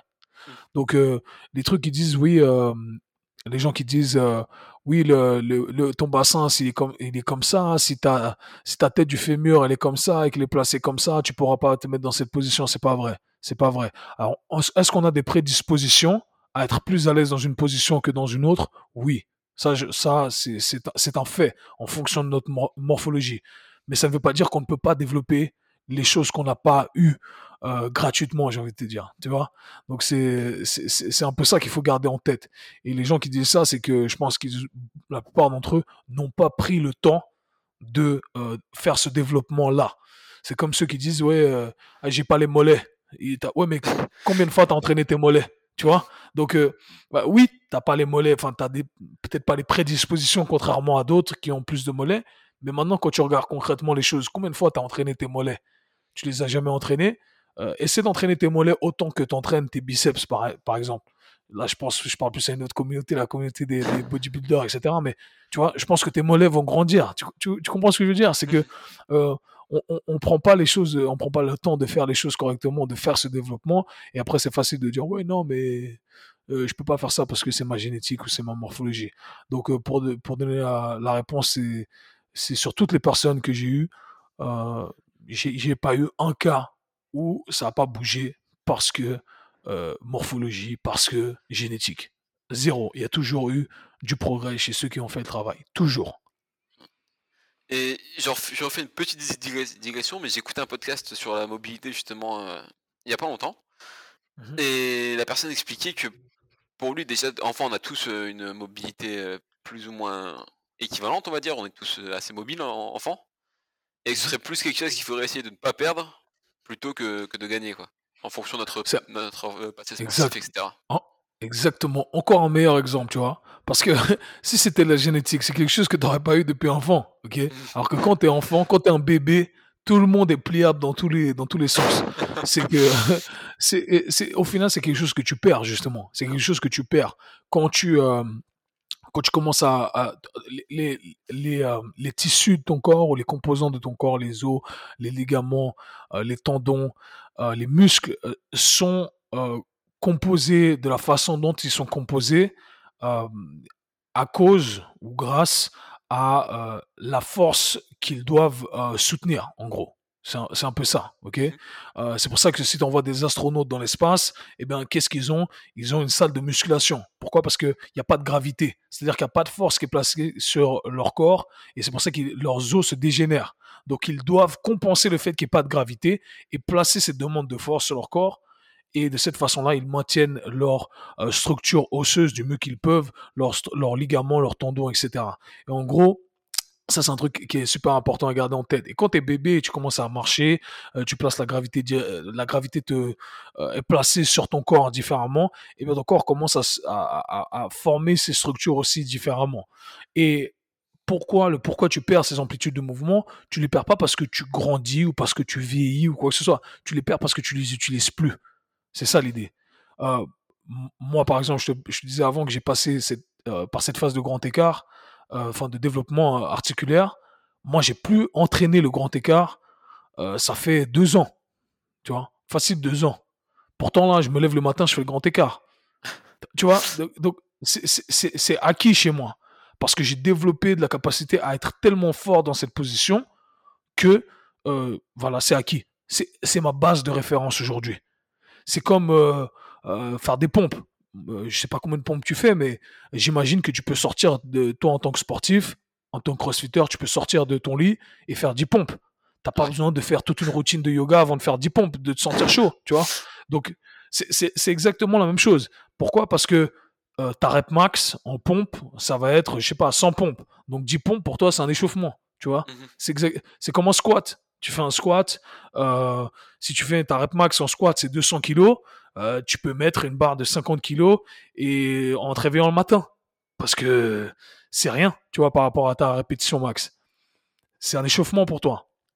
Alors, c'est pour ça que le, poids en soi, ça, ça, veut rien dire. C'est, relatif à ce que tu arrives à exprimer. Pour la mobilité, c'est pareil. Mon grand écart, c'est acquis. Je suis fort dans cette position. J'arrive à me mettre dedans. Et si, je me mets dedans régulièrement, éventuellement, je perds pas cette amplitude de mouvement. Mais euh, si là, je fais rien pour maintenir, eh bien éventuellement, je vais perdre ce grand écart. Tu vois Parce que mon corps, il se débarrasse. Il se dit, ah, t'as plus besoin de ce truc-là ben, je vais m'en débarrasser. Parce que ton corps, il cherche tout le temps à être le plus efficace possible. Donc il se dit, attends, là, je suis en train de gaspiller de l'énergie pour maintenir cette fonction-là, et t'es pas en train de l'utiliser. Ben, je vais m'en débarrasser. Voilà, c'est le fameux use it ou, lose it, c'est ça? Avec mon super accent. 100%, 100%, c'est ça. Et du coup, juste une dernière question. Bah, en fait, je connais déjà ta, réponse, on m'a demandé de te la poser, donc euh, je te la pose. C'est, il y a quelques compléments alimentaires qui existent, qui prétendraient ou qui, qui garantissent, qui permettraient d'améliorer la, mobilité à base de curcuma, etc. Toi, c'est quoi ton opinion là-dessus? Est-ce que tu penses que ça, je dis pas que c'est une pilule magique, mais est-ce que ça peut apporter un petit boost ou pas? Attends, est-ce que les, dire c'est que ça améliore la mobilité ou que ça, que ça fait du bien aux articulations? Euh, En tout cas, sur les flacons, c'est marqué mobility. Est-ce que c'est Ah, les euh, bâtards Je t'enverrai ça après si tu veux. ok, ok. Ah, ok. Donc, je savais pas. Parce que je sais qu'on disait que c'était bien pour les articulations. Alors, euh, euh bah, je sais pas. Hein, demande à, ceux qui ont, qui ont bu beaucoup de, de, de, thé au curcuma si, euh, s'ils arrivent à exprimer leur bonne euh, leur mobilité. Je sais pas, je sais pas moi, mais euh, non. Alors, est-ce que est-ce que je sais qu'on dit que le, curcuma, le le gingembre, etc., ça, ça a des effets positifs anti-inflammatoires au niveau des articulations. À quel point c'est vrai, je sais pas, pour être honnête avec toi. maintenant, je sais que c'est pas ça qui va développer ta mobilité. Et même, et même, encore une fois, si ça venait à apporter quelque chose, ça apporte peut-être 0,1%. Donc euh, il reste toujours 80, euh, 99,9% euh, de travail à faire qui va pas être donné par le gingembre, le curcuma. Désolé les mecs. Merde. ok. Du coup, bah, si tu veux bien, on va attaquer. C'est raté, c'est raté. va falloir travailler, fait du coup, si tu veux bien, on va attaquer la dernière partie du podcast. C'est des questions qui reviennent un peu pour euh, tous les invités, des questions générales. Ok. Donc la première, c'est toi ton meilleur et ton pire souvenir en lien avec le sport. Mon meilleur et mon pire souvenir en lien avec le sport. Et eh. mon, meilleur et mon bon mon meilleur souvenir. Euh, c'est dur, mais meilleur souvenir. Euh, Meilleur souvenir. J'ai plein de meilleurs souvenirs. Bon, meilleur souvenir, je vais, ok, je vais dire général parce que euh, après, en tant que coach, on, a tous envie de travailler avec des athlètes de haut niveau. Donc, euh, moi, aujourd'hui, j'ai de la chance de travailler avec des athlètes de haut niveau. Donc, euh, donc c'est vrai que euh, c'est, de manière générale, si je dois arrêter, je vais me dire, ok, c'est cool, c'est un truc que j'ai fait aussi. Euh, travailler avec des, footballeurs de haut niveau, des, joueurs de NBA de haut niveau. Donc, ça, c'est c'est mon plus beau souvenir. tu, mon pire souvenir. C'est assez marrant parce que mmh. tu, tu as travaillé beaucoup avec des, des, sportifs de haut niveau. Tu dis, mais tu fais pas de com dessus en fait. Tu, vois, tu pourrais essayer de gratter un peu. Ou... C'est quoi C'est des classes de contrat ou c'est toi qui. Non, c'est moi. c'est moi. Je, je, suis très euh, privé avec, euh, avec, euh, avec mes clients. athlète ou pas. Hein. Mmh athlète ou pas. De manière générale, je suis très je suis très, je suis, très privé parce que, je sais pas, c'est un peu, mon travail. On m'engage pour être leur, le personal trainer. Du coup, euh, je pense qu'il y a une certaine intimité à respecter. Mais euh, des fois, je me trompe. Des fois, les gens me disent, mais Kev, tu devrais filmer plus, tu devrais faire ci, ça, ça. Et, moi, je me sens gêné, tu vois. Je me sens gêné. Et après, des fois, j'ai l'athlète qui me dit, prends-moi en photo quand je fais ça. Et moi, je suis là, putain, merde, en fait, j'aurais peut-être dû filmer. Mais, euh, mais ouais, non, c'est vrai, c'est un truc que je partage pas trop. C'est un truc que je partage pas trop. Euh, j'ai partagé déjà, mais je suis assez discret là-dessus. Parce que aussi, j'ai pas envie que on me juge euh, uniquement pour ça. Parce que moi, je vois plein de, de, de coachs qui, pour moi, sont, sont, sont des clowns, euh, qui entraînent des athlètes de haut niveau, tu vois. Donc, euh, mmh. euh, le problème, c'est qu'aujourd'hui, dans l'industrie, c'est comme ça. Ah, lui, il entraîne, il entraîne lui, et donc c'est forcément bon, tu vois. Donc, c'est pas ça. C'est pas, pas ça. C'est pas comme ça que ça fonctionne. Et c'est pas que sur ce critère-là qu'on devrait être jugé. Et les mêmes règles qui, euh, que, voilà, que j'applique sur les autres devraient s'appliquer sur moi également. donc, voilà pourquoi aussi je, je fais, je fais pas ça. Euh, sinon, mon, pire souvenir, c'est quand je me suis fait, euh, je me suis fait casser les, euh, les, euh, le sinus par un de mes, euh, mes champions, coéquipiers, en ground and pound, en MMA. Il m'a cassé le sinus et, et en gros, je, je savais pas ça. Mon œil a gonflé tout de suite et j'avais absolument envie de me moucher. Mmh et en fait, il m'a, ce qui s'est cassé, c'est l'os qui connecte, si tu veux, euh, quand tu as tes voies respiratoires du nez, là, euh, tu as l'os donc, qui sépare la, la, partie avec les yeux. Et moi, ça, il me l'avait cassé. Du coup, euh, l'air passait par l'œil, en fait. Donc, ah ce qui s'est passé, c'est que quand j'avais envie, de... ouais, j'avais envie de me moucher, eh bien, mon, mon, mon œil, là où tu as les cernes, en dessous, ça, ça, gonflait, ça faisait comme une pompe, en fait. Mais moi, j'ai pas réalisé tout de suite. Et, et c'est que après m'être mouché quelques fois où mon œil gonflait, gonflait, gonflait. et, euh, et, au final, je suis allé, euh, à l'hôpital et ils m'ont dit, faut absolument que tu arrêtes de toucher, de, de respirer à travers cette voie-là, parce que sinon on va, tu vas perdre ton œil. Et j'étais là, oh putain. Et euh, voilà, ça c'est, c'est peut-être mon pire souvenir. Ils m'ont dit d'arrêter l'entraînement pendant une année. Euh, deux mois après, j'étais de retour à la salle. J'étais, je voulais la vengeance. Donc euh, voilà, heureusement j'ai toujours, j'ai toujours mon œil. Donc voilà, c'est ça mon, mes meilleurs et, et, et pires souvenirs. Ok. La question suivante, c'est si demain, toi, on te demande de, de créer un WOD pour tester l'ensemble des qualités physiques et mentales d'un athlète. Ce serait quoi ton WOD? Physique et mental. Et, ok. Euh, qualité physique. Ben moi, moi, ça serait pas un WOD de, de CrossFit style, malheureusement. Ah, mais c'est pas ça serait pas. Ok. Écoute, moi, je commencerai avec euh, de la plio de manière stratégique. Ok, on va dire CrossFit, genre, t'es dans une box de CrossFit, un truc, euh, un box jump. Euh, je ferai un max box jump. Euh, donc, pas un box jump euh, for time, etc. J'essaierai d'aller chercher le plus haut possible. Avant, je commencerai avec la plio à basse intensité. Ensuite, je ferai justement ce box jump. Je travaillerai sur du 3 euh, reps, chercher à aller le plus haut possible ou au-dessus de la box, prendre un bon temps de repos, répéter ça. Ensuite, je partirai sur un, un lift principal. Je partirai sur un, squat ou un deadlift, euh, ces, patterns de mouvement. Euh, et là, je travaillerai sur, euh, ça dépend encore une fois de ce qu'on cherche à développer, mais on parle d'un athlète ici, je travaillerai sur un, sur un 85 à 90% euh, de, de sa rep max. Donc sur un 3, 3 à 5 reps. Euh, parce que je trouve que c'est plus athlétique d'apprendre à, répéter C'est une vidéo que j'ai publiée en plus sur, sur, sur ma chaîne YouTube aujourd'hui, mais c'est plus athlétique d'apprendre à répéter un, un mouvement proche de, sa capacité maximale euh, que de le faire sur une fois, sauf si on est un powerlifter ou un crossfitter ou un haltérophile. Et euh, ensuite, je ferai un, je ferai un espèce de, de circuit euh, qui couplerait en haut du corps, bas du corps et un autre exercice accessoire jambes en position euh, asymétrique, ou peut-être j'aurais commencé avec une position asymétrique, genre, pas plutôt un Bulgarian, Bulgarian, split squat, et ensuite là j'aurais mis un, par exemple un, deadlift euh, suivi d'un, euh, je sais d'un exercice où on pousse, un exercice où on tire, une traction, et, euh, et voilà, j'aurais fait, j'aurais fait 4 rounds de ça, et pour l'aspect mental, j'aurais, j'aurais, j'aurais utilisé le air bike et là, j'aurais fait des intervalles euh, voilà, à mourir sur le airbag. Donc ça, c'est un bon truc que, que le CrossFit, CrossFit, a popularisé. Et le airbag, je pense qu'il n'y a rien de plus mental que ça. Je suis 100% d'accord.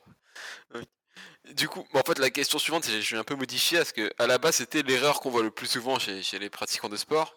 Et mmh en gros, je t'explique, sur 50 invités, j'ai eu 48 fois la même réponse, tu vois, à peu près. Donc euh, je suppose que tu m'aurais répondu plus ou moins pareil, genre euh, vouloir régler les étapes ou mettre trop de volume. Et du coup, si toi aujourd'hui, demain, il vient de voir et il y a un athlète qui, ou même un mec qui a pas fait énormément de sport, qui franchit les, les, portes de ta salle et qui te dit qu'il aimerait devenir un athlète complet, comment tu t'y prendrais? Le, le processus, donc la marche à suivre. Ouais, voilà. Euh, on commence par une évaluation. C'est le premier truc. Une évaluation, euh, une évaluation articulaire. On évalue euh, ses articulations. À partir de là, on récolte un maximum d'informations. On récolte un maximum d'informations sur, sur l'athlète de manière générale, sur son lifestyle, etc. on parle d'un athlète ici, hein Ah ouais, c'est ça. Ok. Parce que j'ai un problème dans le monde du crossfit aussi. Les gens appellent athlète euh, monsieur, madame, tout le monde, alors que pour moi, c'est pas des athlètes en fait. C'est mm. juste des, des, gens qui aiment le sport. Donc c'est pour ça que ici je dis athlète, c'est-à-dire quelqu'un qui vit de ça, enfin qui, qui, qui a des retours par rapport à ça. Euh, ensuite, il y a deux, trois tests que je fais avec des athlètes de, de haut niveau, des tests de, de jump. Euh, et, euh, et, voilà, je, je commence avec ça. Je commence avec ça avant de designer quoi que ce soit. Parce que pour moi, si euh, tu commences à designer un programme euh, sans avoir récolté toutes les informations nécessaires, eh bien, tu es juste en train de faire des suppositions. Tu es en train de supposer que cet exercice-là, il est bien pour cette personne, que cet exercice-là, il n'est pas bien, alors qu'au final, c'est pas basé sur des euh, mesures objectives. Donc, la marche à suivre, c'est de toujours commencer par une évaluation qui oblige les gens à, faire des, à passer par un test avec des mesures objectives. Donc voilà. Et après, voilà. Après, je fais la programmation en fonction. Euh, la question suivante, c'est sur quel sujet, quel, sujet aujourd'hui toi te fascine et sur quel sujet tu aimerais en apprendre plus? Euh, dans, le, sport, parce qu'aujourd'hui, c'est vrai que c'est plus dans le sport, là. Je suis plus trop dans le sport, pour être honnête avec toi. Euh, enfin, je suis toujours dans le sport, mais c'est vrai que cette dernière année, euh, j'étais plus influencé ou j'étais plus fasciné par tout ce qui est le, le tout ce qui tourne autour du monde de l'investissement, comment, enfin, toute l'éducation financière, en fait, qu'on qu'on nous apprend pas. Donc mmh. ça, c'est un peu ce qui me fascine en, ce moment, pour être honnête avec toi. Et, et c'est vrai que c'est pas trop dans le sport. J'ai euh, l'impression d'atteindre un, un, plateau, si tu veux. J'ai passé les, euh, les quoi, 8, 9, j'ai 29, ouais, ouais, les 9 dernières années à, à étudier ça jour et nuit comme un fou. J'ai tout donné.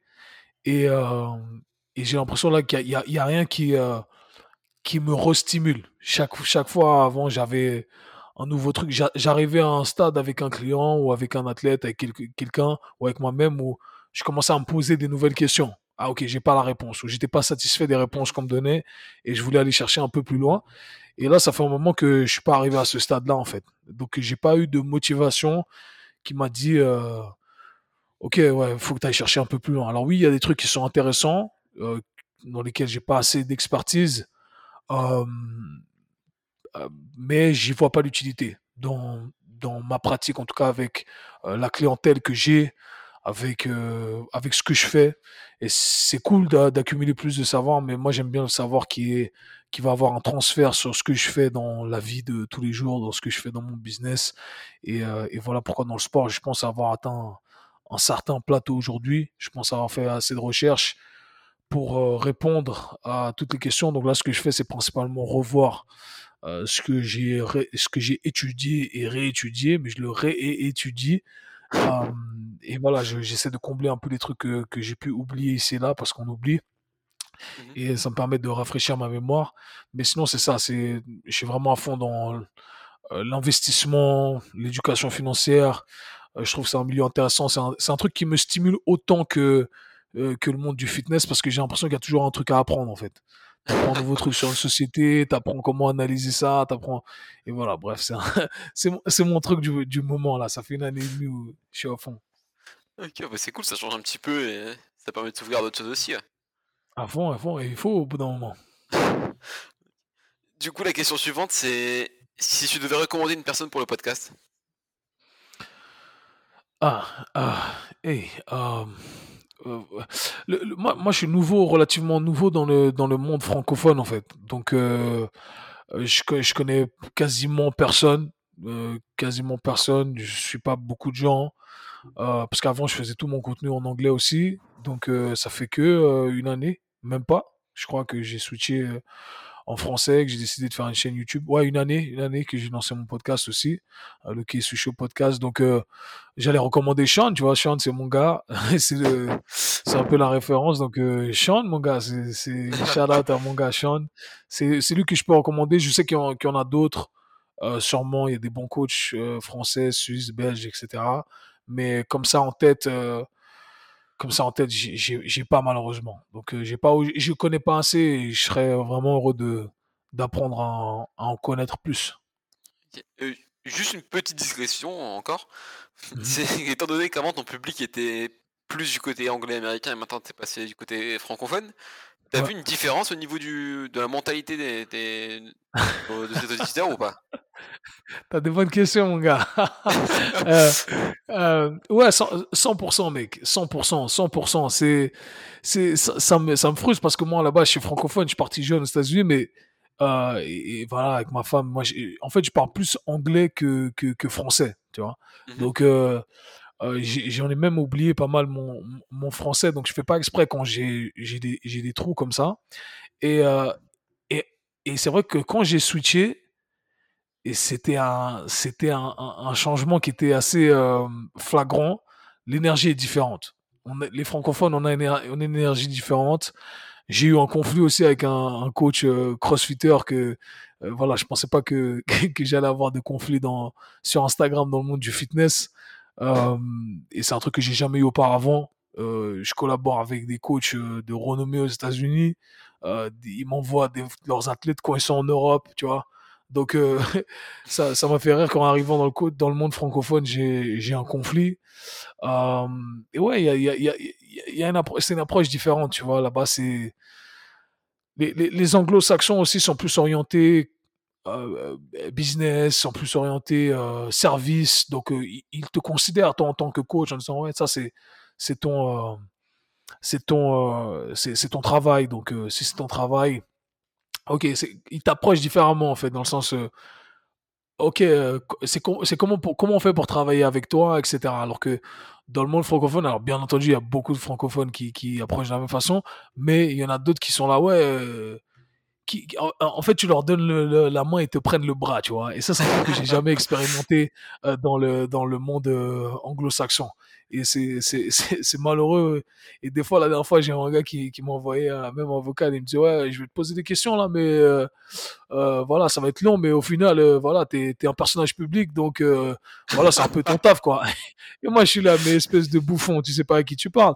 Et, euh, mais, mais ça, ça, ça m'a choqué, en fait, quand j'ai écouté son, son message vocal. Pour lui, il était convaincu, et c'est pas la première fois, en fait, que j'ai un truc du style.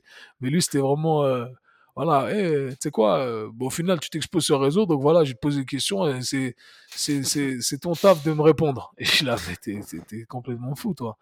Mais, euh, mais voilà, c'est c'est c'est un peu c'est c'est ouais, c'est flagrant. Donc euh, c'est une bonne question que tu m'as posée. J'espère que les francophones on, on fera un peu mieux à ce niveau-là.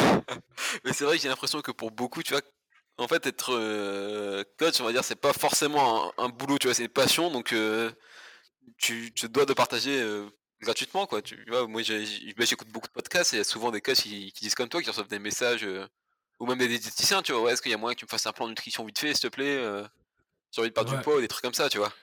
Bah ouais, non, c'est c'est partout, hein, tu vois, les les enfin les anglo-saxons aussi, c'est il y a il y a de ça. Mais c'est vrai que que chez nous les francophones, c'est un peu c'est un peu plus présent, mais c'est grave, ouais. Considérez-nous là, si vous écoutez ce message, considérez-nous, c'est notre travail les mecs. S'il vous plaît, merci. Du coup, pour, euh, pour finir, où est-ce que les auditeurs peuvent euh, retrouver ton travail? J'ai pas entendu ça couper. Euh, Pour finir, où est-ce que les auditeurs peuvent suivre ton travail? Ah yes, ah, ils peuvent me retrouver sur Instagram at kswiss underscore fit, donc K-S-W-I-S-S underscore fit comme fitness. Autrement, je suis sur euh, YouTube à Kevin. point, ah non, n'importe quoi. YouTube, Kevin Ferreira, donc F-O-2-R-E-I-R-A. Kevin sans accent aigu, s'il vous plaît. Et euh, ça aussi, c'est un truc qu'on fait. Et euh, où ça Sinon, j'ai mon podcast aussi qui s'appelle le K-Swiss Show.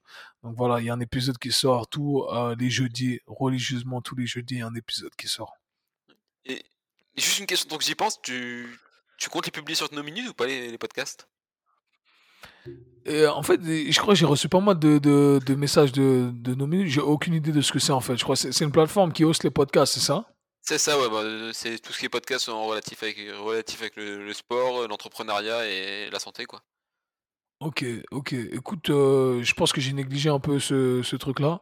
Donc, euh, je sais pas comment ça se passe. Moi, je suis. euh, c'est marrant que c'est un combat pour moi, en fait. euh, Partager ces trucs sur les réseaux sociaux, etc. Parce que moi, je suis un gars papier-crayon, en fait. Et, euh, et je dois réapprendre. À chaque fois, je dois apprendre comment ça fonctionne, etc. Donc, euh, donc voilà, je, prends- je prends note. Merci, mon gars. Ça, je- nos minutes, j'arrive. On my way. ok, bah super, j'ai hâte de voir ça. Et pour finir, du coup, pour conclure, si t'as un dernier message à laisser aux auditeurs, pas forcément en lien avec le sport, un- on va dire une philosophie, philosophie de vie qui t'a mené jusque-là, quelque chose que tu aimerais partager? Philosophie de vie, non, juste un, un message, euh, un message à tes auditeurs, c'est de continuer à te soutenir et euh, Ah, merci. voilà, qui, qui, qui respectent le travail parce que c'est pas, c'est pas évident, c'est, c'est de l'engagement et euh, je crois que écouté une phrase avant, si je peux partager une philosophie de vie, c'était euh, qu'il faut pas, euh, je vais essayer de la traduire en français, c'est qu'il faut pas euh, forcément aimer euh, le processus, mais il faut être euh, marié au résultat. C'est un peu ça l'idée. Donc j'ai aimé, euh, j'ai aimé un peu ce, ce dicton et je trouve que c'était cool. C'est tout simplement pour dire que ouais, tant que tu es focus sur ton objectif, c'est clair que tu vas devoir faire des trucs que, que tu n'as pas envie de faire, mais euh, c'est pas grave parce que tant que tu gardes ton objectif final en tête, euh, bah, tu vas y arriver euh, tôt ou tard. Quoi. Ok, bon bah super. Tu, tu vois quelque chose à ajouter ou pas? Non, mon gars, juste te remercier pour, euh, pour le temps, pour euh, l'interview, pour le podcast. Donc, euh, c'est tout. Merci. Ok, bah c'est moi qui te remercie du coup et je te souhaite une bonne soirée et un bon appétit. Yes, merci. À toi aussi, mon gars. Allez, salut. Et voilà, ce sera tout pour cet épisode. J'espère sincèrement qu'il t'a plu et que tu as appris autant de choses que moi. Donc si cet épisode t'a plu, tu peux mettre la note de 5 étoiles sur l'application de ton choix, le partager sur les réseaux sociaux. Mais je t'invite surtout à aller suivre Kevin sur sa page Instagram et écouter ses différents podcasts. Tu apprendras beaucoup de choses et tu trouveras du contenu vraiment intéressant.